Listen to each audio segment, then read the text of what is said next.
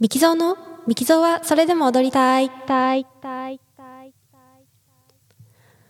皆さんこんにちは、ミキゾーです。オーストリア・ザルツブルクでバレエダンサーをしています。えー今回は、えー私が出演しているザルツブルクバレエ団のロメオとジュリエットの映像を実際に前で見ながら、えー感想を、感想っていうかね、あの、実況を思ったことを喋っていきたいなと思います。え今回は映像の、えー1時間4分ぐらいのところですね。えっ、と、ティボルト、まあ、キャピュレット家の男ですね。で、えっ、と、が、えロミオによって殺されてしまった時に、えっ、と、私、えーキャピュレット夫人はそのティボルトと不倫関係にあったんですが、えーその殺されたティボルトを見て、えー発狂するシーンです。えーそれでは行きたいと思います。ビデオスタート。この最初出てきた時はキャピュレット夫人はまだまだその人混みの中で倒れている人物が自分の愛するティボルトだとは確信が持てないっていうかそんなまさかと思いながら踊っているという感じでこうやってがん勲章をかき分けてあやっぱり私のティボルトだっていうことに気づいて発表するんですけどここのシーンはなんか振付家の方がなんか自分この振り付け君の問題じゃないんだけどこの振り付けにまだ満足してないんだって言って何回も何回も手直しした。ところですね。結局その本番当日になってもまだ振り付けをちょっと変えたりしてました。でもまあ実際こういう風にビデオで見るとあ良かったかな変えていってっていう感じで。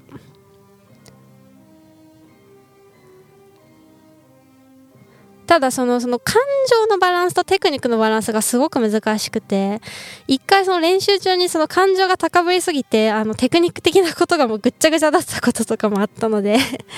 そのバランスが非常に難しかったですね。でもなんかその群衆の中に行く時はもうもう相手をそのジャンプで蹴蹴るような思いで飛んだりとかもう人を押しのけていくっていうような感じで踊ってましたね。でもあの一回床にこうスライドするところがあるんですけどそこであの膝を激しく振りすりむきまして もうそこが1週間ぐらいもう全然治らなくて今はあのかさぶたになってます。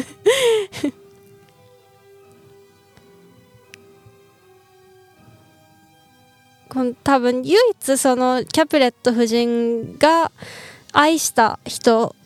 があのこのティボルトだったと思うのでその唯一の愛した人自分の人生で唯一大切だったものが結局娘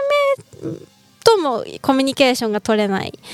で夫のことを愛してない。その中で唯一愛したものを失った怒りというかうん。だからもう毎回本当に体が震えるっていうか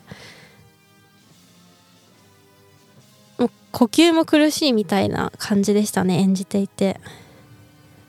本当に一日に何回も練習できるような内容じゃなかったです。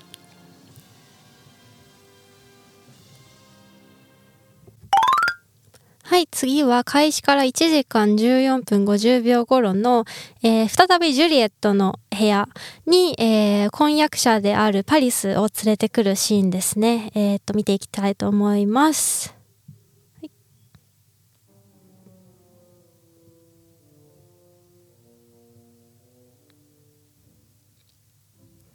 で、えっ、と、まあ、唯一愛した人を失った直後なんですけれども、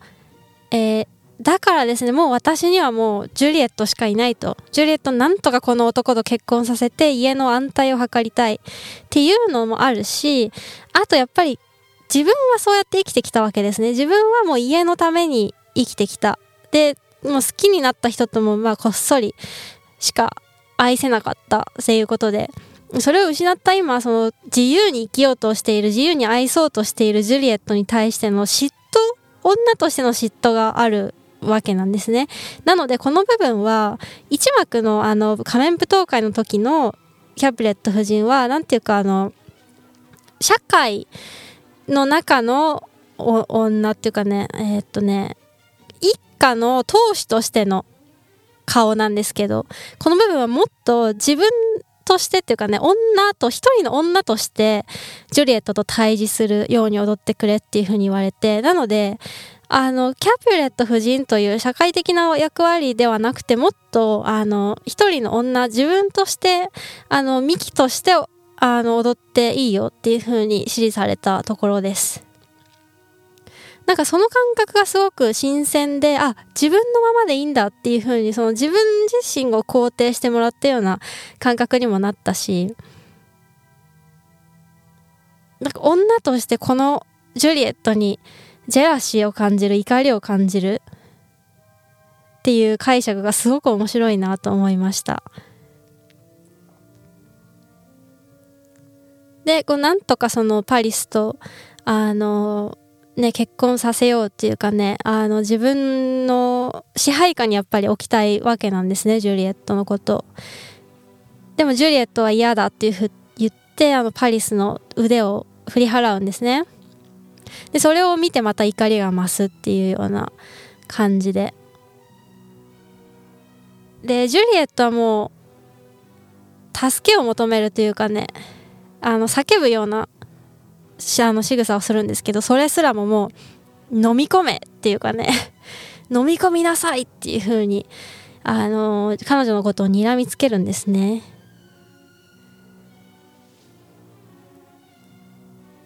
もうなんかすごく踊ってる時間は短くてあの演技してる方が長いんですけどあの怒りで息が荒くなるシーンでしたねいつも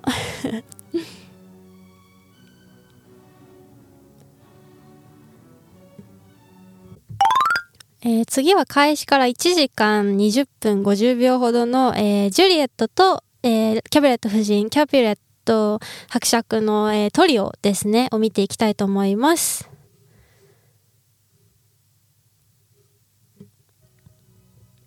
このシーンはあのキャピュレット夫人の怒りがマックスであるっていう状態ですねただジュリエットの怒りもマックスであるという、まあ、親子喧嘩のシーンなんですけどいつもねあのやっぱりすごく感情が、あの、このバレエの中で一番感情が高ば高ぶるシーンですね。で、えっと、上半身の動きもすごい多いんですけど、足の動きが非常に多くなってます。っていうのは、あの、キャピレット夫人のキャラクターとして、こう、足で人を刺すというかね、指示するっていうシーンがすごく多くて、それがやっぱり難しかったです。あの、綺麗に見せつつも強く見せるみたいな。で、足で表現する、足で感情を表現するっていうのが、顔じゃなくて腕じゃなくて手じゃなくて足で、こう、相手を追い詰めていくじゃないですけど、っていうのが難しかったですね。あとやっぱり3人で踊るっていうので、独特のなんか距離感の取り方とか、あのタイミングの合わせ方が、あのー、何回も練習しました、3人でやっぱり。でも踊ってる時はね、本番はあんまりそういう難しいこと考えないで踊ってましたね、この時は。で、娘とこう対峙した時になんか叫びそうになるんですけど、それを飲み込むんですね。っていうのは、あの、自分を彼女の中に見たんですよね。あ、なんか自分の写し鏡みたいに思って娘のことを。私がそのティボルトを愛したかったように、彼女もこんなに強い意志を持って愛してるんだって思った時に何も言えなくなってしまって結局、えーと、かあのキャベット夫人は部屋を後にするんですけど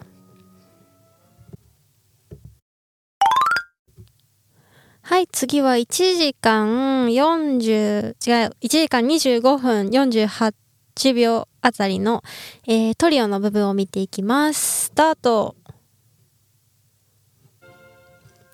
えー、ここは再度、えー、最後のダメ押しということで、キャビレット夫人が、えー、婚約者と、あと自分の夫を連れて、ジュレットの部屋に来るところですね。ここのところ私たちダンサーたちは仲間内でブルーシャという風にこの場面呼んでました。あの、ポルトガル語で魔女っていう意味なんですけど、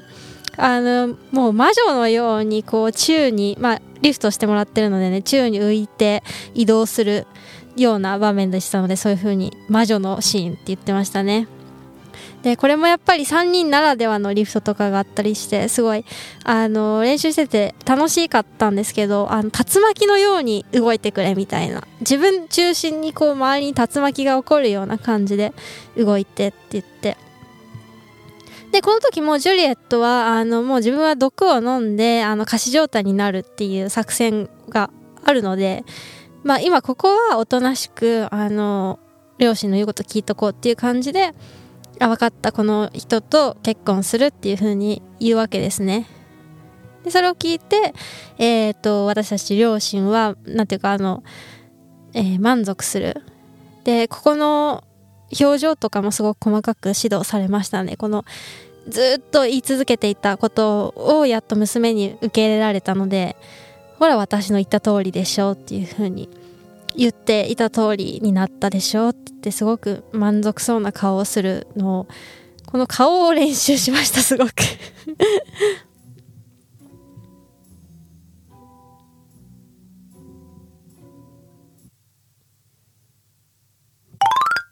で、ラストは1時間39分頃の、えー、墓地のシーンですね。えー、墓地というか、なんていうんですか、遺体安置所のシーンですね。と、たくさんのゴーストたちが、まあ、踊っているシーンから入って、でその中に、えー、キャブレット夫人が娘の遺体を安置す、安置しに来る場面です。えー、見ていきます。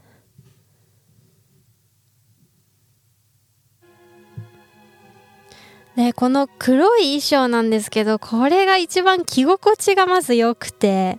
あの全然踊らないんですけどすごいストレッチが踊らないシーンなんですけどすごいストレッチが効いてる素材ですごく柔らかくてですね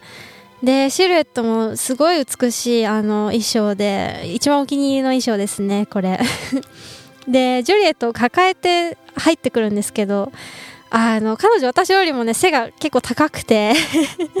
あの持って歩くのが最初その練習の時にフラフラフラフラしちゃってで周りのゴーストたちゴーストさんたちの足をこう踏みながらね 踏みながらよろよろ進んだりとかしてたんですけど。でここはほとんど踊らないシーンであの本当に表情だけ表情と少しの手の動きだけで表現するこの娘を失った喪失感とやっぱりあもうあの子を抱きしめてあげればよかった。やっぱりあのレディー・キャピレットは最後まで娘とその母子らしいことができずに触れることもできずに終わるんですね。でその悲しみだとか、まあ、後悔だとかを含めたような表情を一回するんですけどここの音楽が変わったポイントでそれでももう私はこのキャピュレット家を守らなきゃいけないっていうやっぱり自分の使命感があるわけですね。だからその最後はそのジュリエットの屍を乗り越えてっていうかね屍を越えてあのこの遺体安置所を後にするっていう。まあ若干共感しにくい心情ではあるんですけど。